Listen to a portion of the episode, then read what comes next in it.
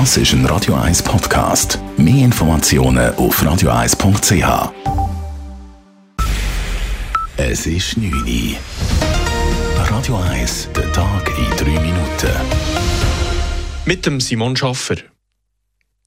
Wegen einem weiteren Häftling in Isolationshaft steht die Zürcher Justizvollzugsanstalt Pöschwies erneut unter Druck. Erst vorgestern gab die Justizdirektion bekannt, dass der national bekannte Häftling Brian alias Carlos nach mehreren Jahren in Einzelhaft in ein anderes Gefängnis verlegt wird. Laut dem Tagesanzeiger gibt es neben Brian noch einen weiteren Fall. Der Häftling wurde im letzten Sommer wegen unberechenbarer Ausbrüche für drei Monate in Isolation gesteckt. Seither hat die Gefängnisdirektion diese mehrmals verlängert. Dies sei eine Kompetenzüberschreitung, urteilt das Verwaltungsgericht. Eine Verlängerung könne nur eine kantonale Behörde nach einer unabhängigen Überprüfung anordnen. Die Nachtkultur in der Schweiz verzeichnet starke Umsatzrückgänge. Seit Mitte Dezember haben die Musikbars und Eventlokale zwischen 60 und 70 Prozent ihres Normalumsatzes verloren.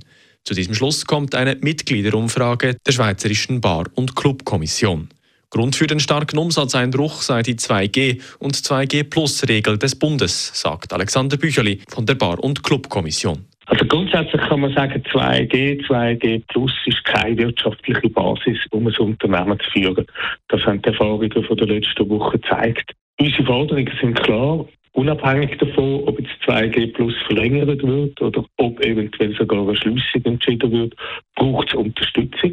Es braucht eine Übergangsphase zum Härtefall. Die Härtefallgelder müssen deshalb schneller und länger gesprochen werden. Parlament und Bundesrat seien gefordert, ebenso wie der Kanton Zürich, so Alexander Bücherli weiter.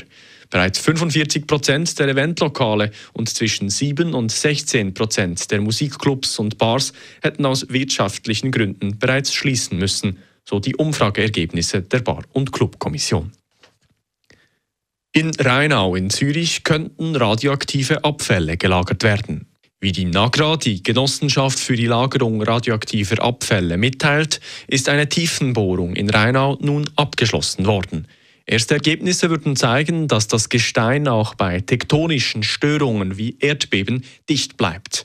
Die Nagra hatte bis in die Tiefe von 800 Metern gebohrt und Gesteinsproben entnommen. In Rheinau könnte also dereinst ein Tiefenlager für radioaktive Abfälle entstehen. Zum Ski Alpin.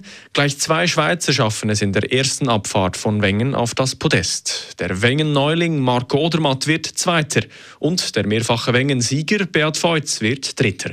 Gewonnen hat das Rennen aber der Norweger Alexander Kilde. Das gelungene Debüt von Marco Odermatt in der Wengenabfahrt überrascht, aber irgendwie auch nicht. So ähnlich klingt auch Marco Odermatt gegenüber SRF. Es geht einfach alles jetzt gerade gut, oder? Äh, das Material passt wirklich perfekt auch heute wieder. Chris super gewesen. und ja, wenn es läuft, dann äh, gelingen eben auch so Brücklis ohne Erfahrung, ohne Drift, voll drauf irgendwie einfach und äh, ja, das ist cool. Carlo Janka fährt als Drittbester auf den Rang 11. Es war sein zweitletztes Rennen heute. Morgen beendet er seine Karriere bei der zweiten Lauberhorn-Abfahrt, diesmal in der traditionellen Länge. Radio 1 Wetter. Am Abend wird es klar und kalt. Bis morgen Morgen geht es bis zu minus 7 Grad. Im Flachland bildet sich Nebel und der hat sich dann etwa bis morgen am Vormittag. Morgen Mittag und über den Nachmittag raus kommt dann aber die Sonne wieder durch. Und es ist weiter oben Richtung Berge, sonnig und mild. Das war der Tag in 3 Minuten. Das ist ein Radio 1 Podcast. Mehr Informationen auf radio1.ch.